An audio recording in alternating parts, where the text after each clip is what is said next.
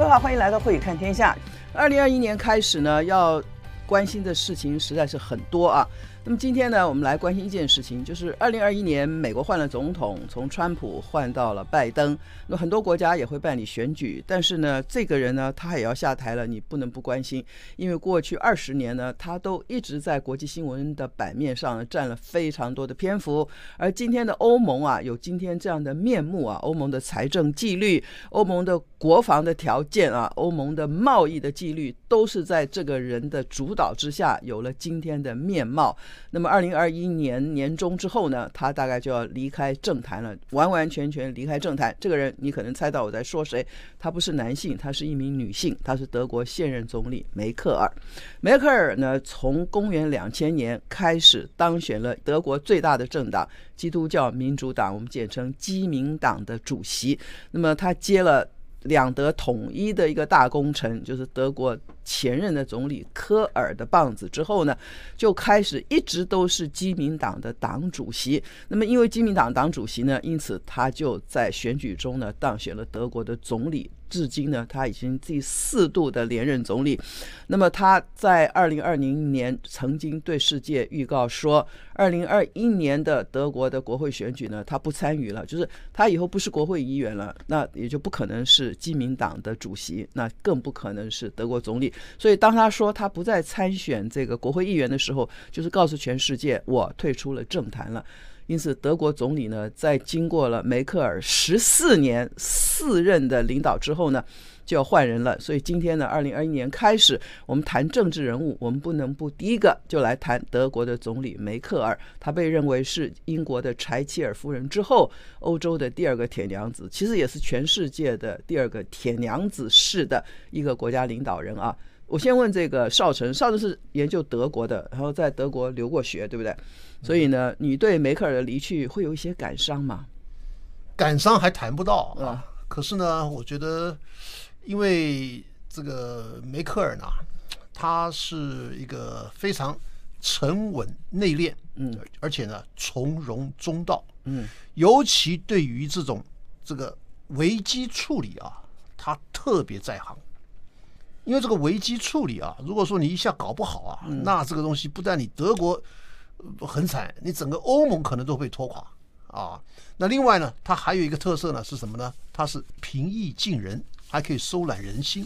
它是那个，它是教教，它是在教物理的一个，它是那个一个研究人员啊，研究人员啊，他等于说我们的中我们的中研院的一个一个研究员研究人研究人员啊。那他是搞自然科学的啊，搞这个搞这个物理的啊，那。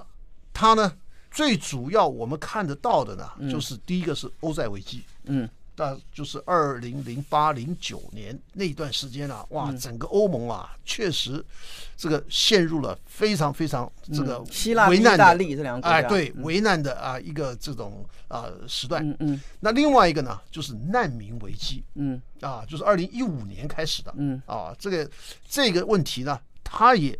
做出了相当大的贡献，可以说对全世界的啊这个安危来说呢，都有重大的贡献。那所以说呢，这个一跟其他的啊这些呃政治人物来做比较的话，我们可以看得出来他的这个格局以及他的这种策略，还有他这个思维的敏锐度等等等等，我看都是。上上之选啊，那你说，如果他他曾经讲了，他说，因为二零一八年他就说了，他说他这个辞去党主席，嗯，因为当时有几个地方呢，这个地方选举选的很差，就两个地方呢，他的地方选举选的很差，嗯。啊，那所以说呢，他说我退党党主席了，我我党主席不干了啊，而且他同时又宣布说。我在这个二零二一年，就是呃明年的这一次的大选当中呢，我也退出，也就是说我要退出政坛。他有裸退啊，对，另外一个说法就是裸退啊。他而且他也说他不担任什么欧盟的这个这些职务啊，等等等等。那当然了，那这个东西对于德国来说呢，可以说是一个等于说一个时代的结束啊，因为他在政坛上。从两千年开始，当然那个时候他还是比较默默无闻啊。那从两千零五年接这个总理啊，两千年就接了党主席了啊。那这一段时间来呢，整个我看这个德国来说呢，都是啊以他为一个最重要的这个政治的领导人啊。尤其还有一点啊，我觉得这个当然是不光是他的这个个性啊，可以说是这是一个德国人的这个个性啊。他上来以后到现在啊，他有两次的这个所谓的大联合政府。嗯，这个大联合政府啊，把人家搞得都服服帖帖的。是，这个东西也是非常困难的。嗯，你想想看，德国有好多有大党有小党，总共大概五六个。那现在呢，因为一个大党跟几个小党是组不起来，超不了，超不过多数。所以说呢，搞到最后没有办法了，那只有说好吧，咱们两个大党，我们来搞一个联合政府。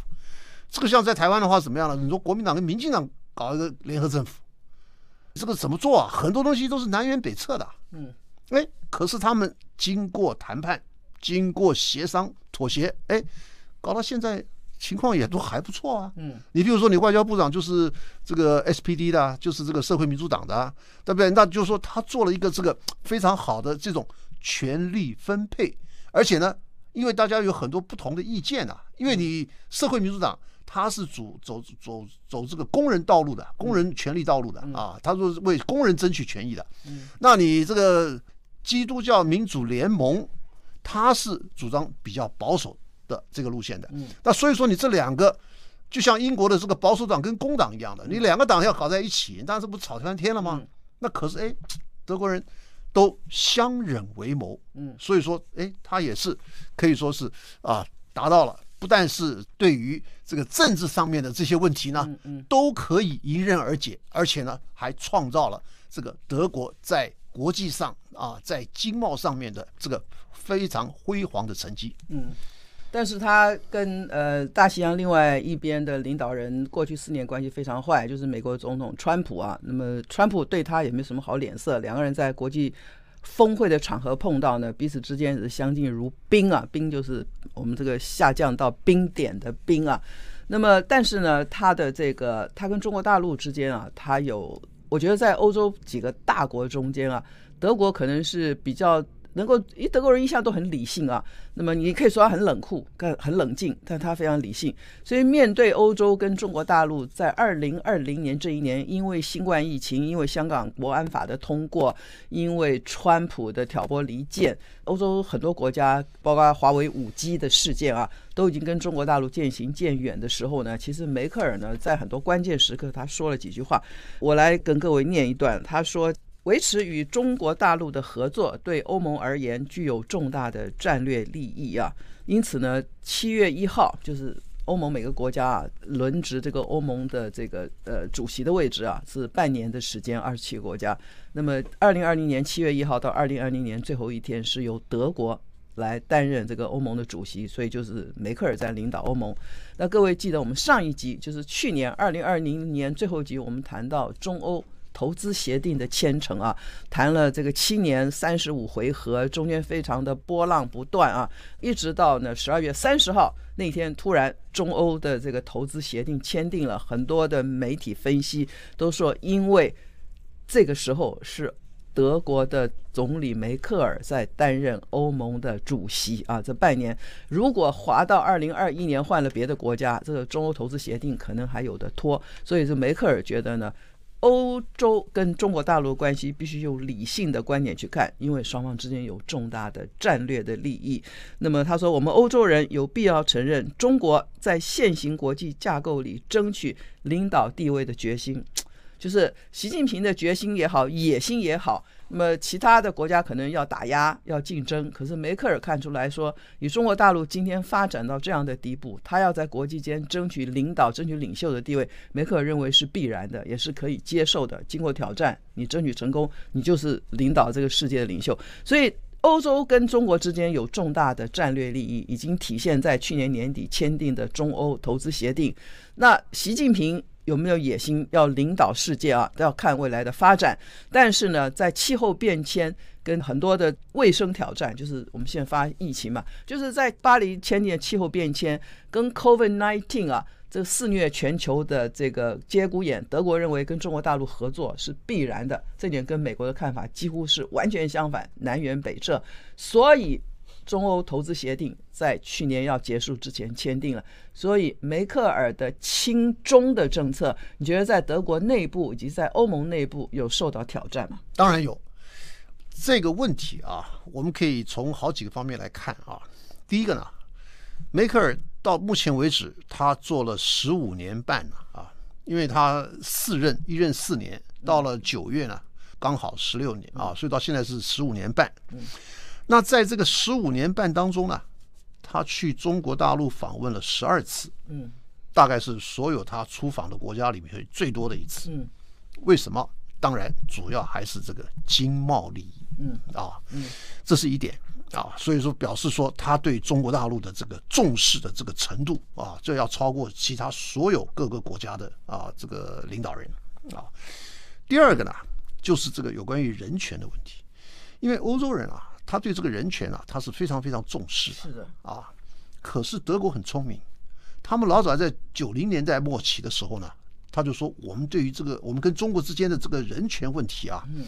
我们成立一个委员会，嗯啊，我们来用对话的方式，嗯，来这个处理这种比较敏感的问题。意思就是说，我们不公开指责。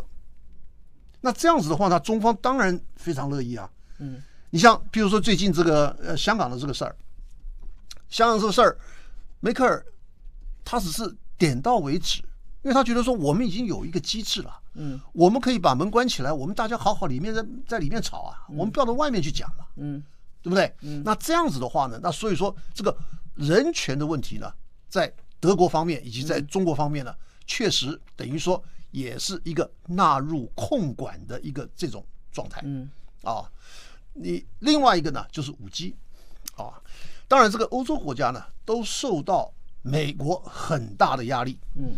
可是呢，他们跟美国之间最大的差别在哪里呢？是说，美方是要处理华为，意思就是说我要把华为连根拔起。嗯。可是欧洲人啊，他不是要处理华为，嗯，他是说我要处理华为所产生的问题。嗯。你比如说，你有这个国安疑虑啊，你有什么这个啊泄密的这种疑虑，他说我要把这些问题呢。把它处理掉了以后的华为，我照样可以用，而且他觉得，他说依照德方的这个科技来看的话呢，这种所谓的什么泄密啦，或者说像美国的那种担忧啦，他觉得说我们都可以处理啊，所以说华为没有国安疑虑啊。那这个东西当然听在美国人眼里，他觉得说好像你把我看扁了。嗯，他说我说有国安疑虑啊，你说没有国安疑虑。嗯。那这个当然，这里头他们之间还是有一些问题。那所以我，我我的意思就是说，在英国啊，这个他可能是比较听美国的。可是法国跟德国，也就是在欧洲大陆的这些国家呢，他觉得说我要换华为当然可以，可是呢，一个时间很长，一个成本太高。嗯，尤其还有一些东欧的国家，因为华为在那边呢老早就根深蒂固了。你要换华为的话，第一个，你还可能还没有好的取代方案。嗯嗯。那所以说呢，这些国家呢，虽然顶着这个美国很大的压力，可是呢，他们还是觉得这个华为啊，确实比较好用。尤其是华为的这个售后服务，大概世界一流，随叫随到。你万一你这边有什么问题，哎，打个电话，他立刻服务就来了。嗯。哎，这个东西我看这个是全世界大概，这个是这个是首屈一指的啊。那所以这些国家呢就觉得说华为确实它有很大的啊很强大的这个竞争力，所以它硬是跟美国在这个方面。当然，美国所谓我所谓美国就是川普了啊。那你拜登上来可能就不见得有那么大的给给这些国家的压力，所以他还是顶着这个美国的压力呢啊，他还是走他自己的道路啊。那所以说这个。可以看得出来，这个欧洲，尤其是德国跟这个美国之间啊，确实它还是有一些不同的地方。嗯，刚刚少成提到，其实梅克尔在执政十五年啊，到二零二一年可能十五年的过程当中，他一方面领导德国，一方面也领导了欧盟，他中间也有危机的时刻，特别讲到说，二零一五年德国突然人道主义。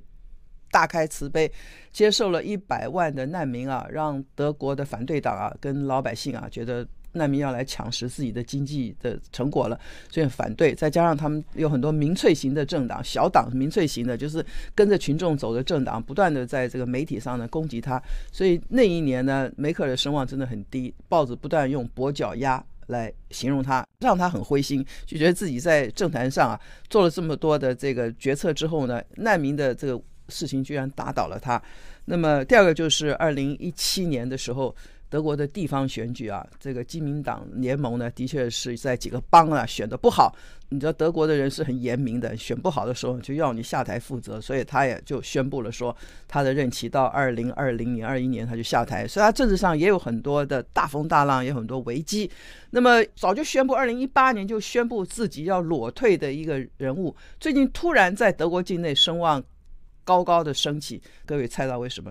因为 COVID nineteen，因为新冠肺炎。在这个欧洲大陆肆虐的时候，只有德国做的最好，就是梅克尔所有的对抗疫情的政策、经费、对老百姓的呼吁，站出来非常诚恳的，像一个祖母、像一个妈妈一样的呼吁德国人要保持距离，要戴口罩，不该去的地方不要去。我们正在参加一场大战啊！这个大战是比第一次、第二次世界大战还要严厉的大战。他真的用这样的口气在电视上、在网络上不断的呼吁大家，让大家觉得说。哦，这 COVID-19 真的很厉害，所以德国的疫情做的是欧洲大陆最好的。那么到了二零二零年末期的时候，德国的媒体开始说呢，梅克尔又回来了。我们熟悉的那个既有策略、既有方法，像妈妈一样苦口婆心、有条不紊，但是又有策略方法的那个领导人回来了。但是呢，时机也晚了，对不对？他已经宣布了自己二零二一年起要从德国跟欧洲的政坛上消失了。所以像这样的一个呃。政治领导人啊，其实很少，对不对？他有大风大浪，可是他要离开之前，他却有办法挽救这个国家于危难之中。对，除了这个难民问题啊，这个难民问题，我们当然了，我们是觉得说他确实做出了对于整个欧洲还有中东地区的安定方面有重大的贡献啊。因为这些难民主要当然了，就是因为这个叙利亚内战。对啊，叙利亚内战，那这个逃出来难民有好几百万。嗯。那好几百万呢？他收纳了那个时候将近大概一百五十万。他也强迫其他国家按照配额也要收纳啊。对，对，那可是其他国家他不愿意。你像匈牙利，匈牙利说我一个都不要，一个都不要，对不对？那他也没办法啊。那所以说，在这种情况下呢，这个当然对德国造成了一些这个经济方面的这个负担啊。因为据统计的这个资料来看的话啊，按照台币来算，德国政府他给这些一百五十万的难民，每一个人一个月要将近花到台币六万块。你想想看，一百五十万人乘以六万是多少啊？嗯，那这个，你如果说你不给他钱，造成社会动荡，他到马路上去又偷又抢，那你是更麻烦。所以说你要给他吃，要给他住，要给他教育，还给他零用钱，还要给他保险。你这些种种加起来，差不多在德国的水准就差不多要六万块。嗯，啊，好了，那现在呢，还有另外一个问题了，也是人道问题。他说：“我这一百五十万人来了，哎，我的母亲没来，我家里我老婆没来。嗯，好了，那你这个一百五十万人，如果说一个人加两个，那那那就不得了了。那所以说现在德这现在德国是这边也是碰到了一些啊这种非常非常严峻的这个问题，到底你要不要？嗯。”再继续的来支持这些啊、呃、难民问题啊，那当然这个副作用就是什么呢？就是德国的有一个极右派的政党叫做 AFD，嗯，他崛起了，它现在在德国所有的邦都进入邦议会了，而且也进入欧洲议会，同时也进入联邦议会了，全部都进了。虽然现在比例还不是太高，可是现在大概可以排到第三、第四大党的这个地位了。那这个党呢，它是完全跟梅克尔呢是对着干，是，他说你讲的全部不对啊！你要花那么多钱，那我们德国人还自己有很多穷人，为什么你不拿这个钱去救济我们自己的穷人？你要去救济外国人，等等等等这些说法。那可是呢，他还是把这些声音呢，都还把它控制住了啊！意思就是说，他没有让这些政党或者支持这些政党的人民呢，能够危害到现在德国政府的他的这个。正常的运作，嗯啊，那这个东西已经是非常非常大的贡献。好，除了这个以外呢，就是大概差不多十多年前的这个欧债危机。哇，那个时候这个这个欧债危机啊，那我们让他看到啊，也是非常让人家胆战心惊啊。嗯，你像这个希腊啦，还有我们一般所讲的这个欧洲五国啦，西班牙、葡萄牙啦，那时候就宣布希腊可能要破产了。可是呢，这个梅克尔呢，当时使出他这个铁娘子的作风，嗯、就一面让呃、啊、国际货币基金、世界银行帮助，一方面要求希腊的财政要有纪律，对不对？对，就是你的，还有这个欧盟也帮助啊。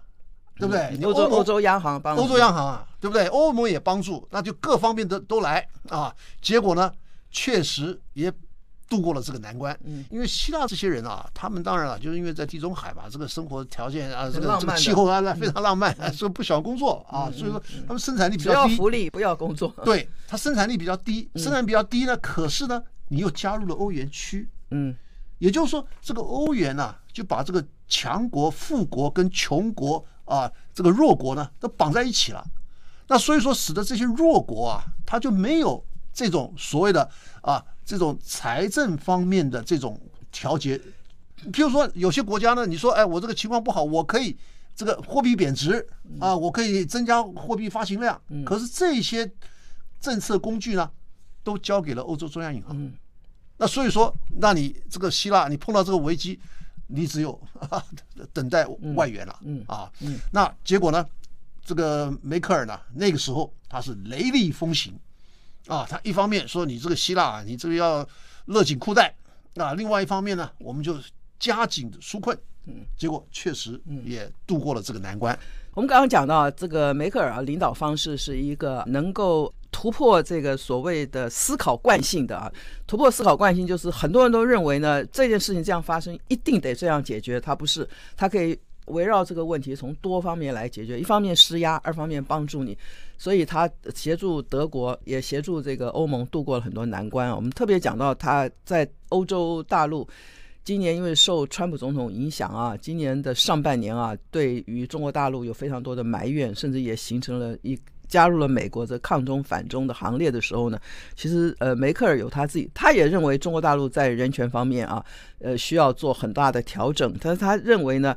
呃，中国跟欧洲大陆的关系呢，必须维持经贸上的伙伴，所以他在做欧盟主席的这半年，他支持中国大陆快速、赶快解决跟欧洲之间的投资的这个协定啊。第二个呢，他认为中国大陆跟欧洲在政治体制上是一个竞争对手，欧洲国家全部都是民主体制的国家，走议会政治的国家。刚刚少成也说，对于人权的问题非常非常的重视，对于人民福利问题非常重视，所以呢，经贸上做合作伙伴，政治体制呢是不同的竞争的对手。在这样情况下，双方不沟通是一个坏主意，这是梅克尔的想法。就是呃，川普说不跟大陆来往啊，切不跟中国大陆来往，切断所有联系，他觉得这是一个坏主意。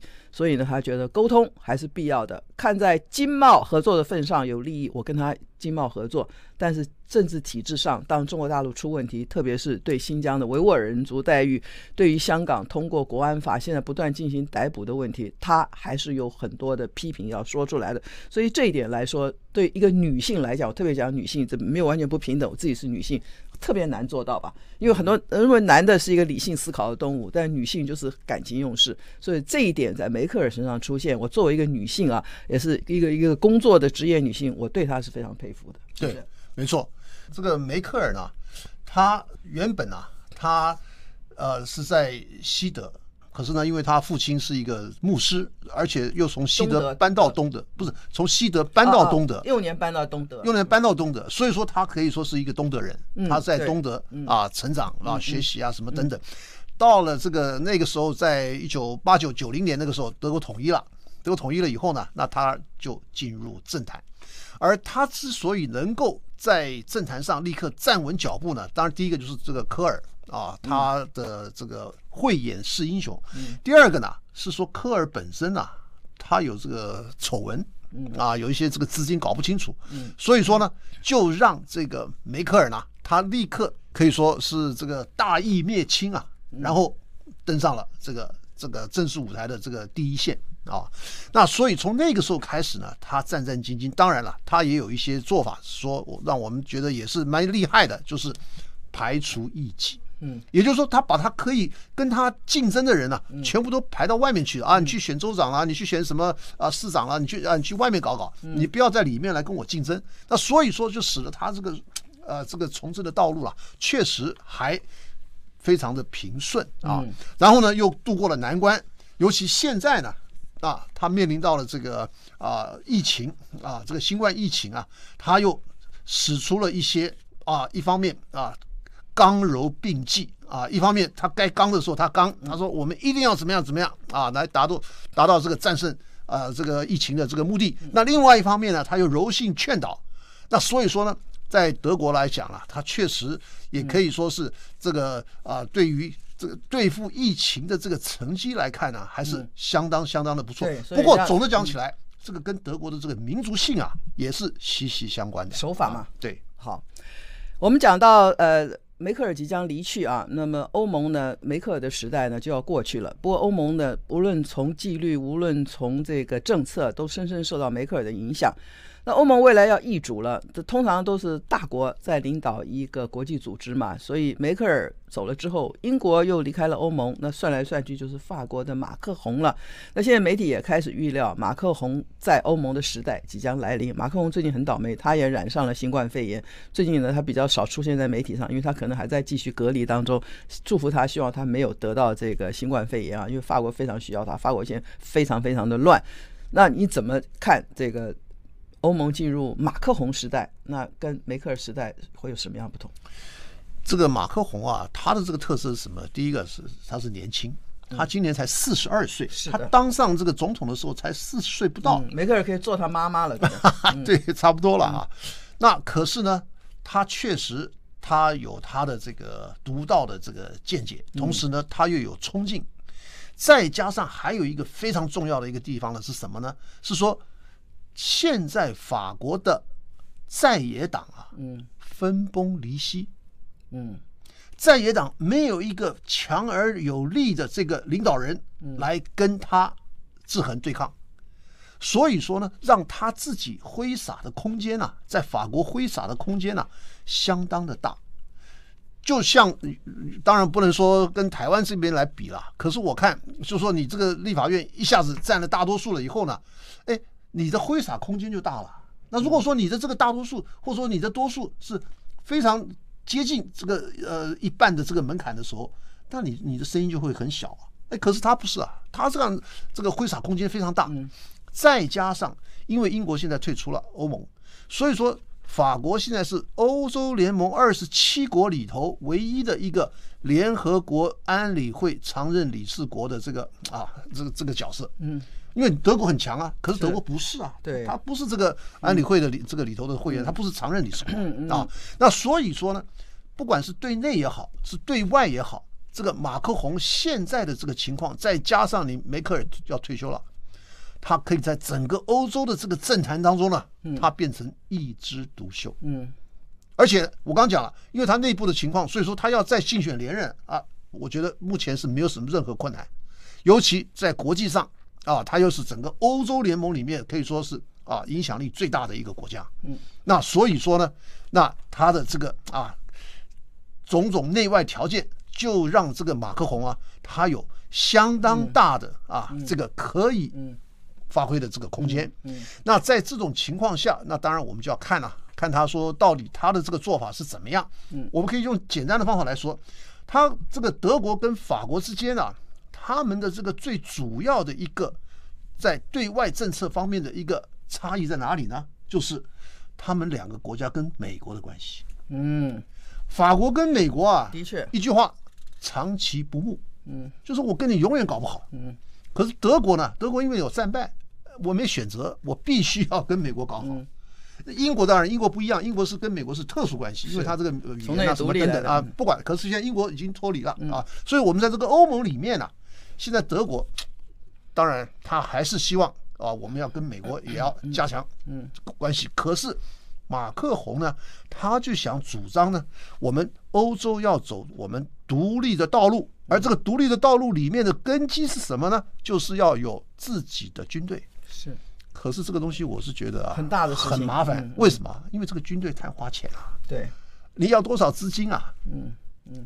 所以呢，法国人呢，他确实有一些了。我们可以从拿破仑那段时间就可以看到，现在他们确实有一种毛病，什么毛病呢？就是眼高手低。嗯。刚好跟德国相反，嗯，德国是他说多少做多少，非常扎实，嗯啊，那所以说这两个国家，当然在看他这两个国家的领导人，我们就可以看得出来，未来这个法国呢，虽然他有很好的条件，可是你要做到像梅克尔这种程度啊，这种它能够挽救或者说能够支撑。不但是德国，同时整个欧盟的啊困难的过渡，嗯，我看还是非常严峻的挑战。好，谢谢邵神今天的分析啊。欧盟即将走入没有梅克尔的时代了。法国浪漫的马克宏接任以后啊，就从严谨时代进入浪漫时代，应该是很容易的。可是这种浪漫再回到严谨，就非常的困难了。那美国呢，换了一个总统，拜登说呢，他要跟欧洲重拾关系，他要回到多边联盟、多边商讨的时代。这个对马克宏来讲呢，也不算是个坏消息，因为呢，没有川普的这个不断的挑剔啊，呃，美国独大的这个时代要过去了。所以没有梅克尔的欧盟会有什么样面目？全世界都很关心。今天谢谢少神给我们做精辟分析，谢谢您的收听。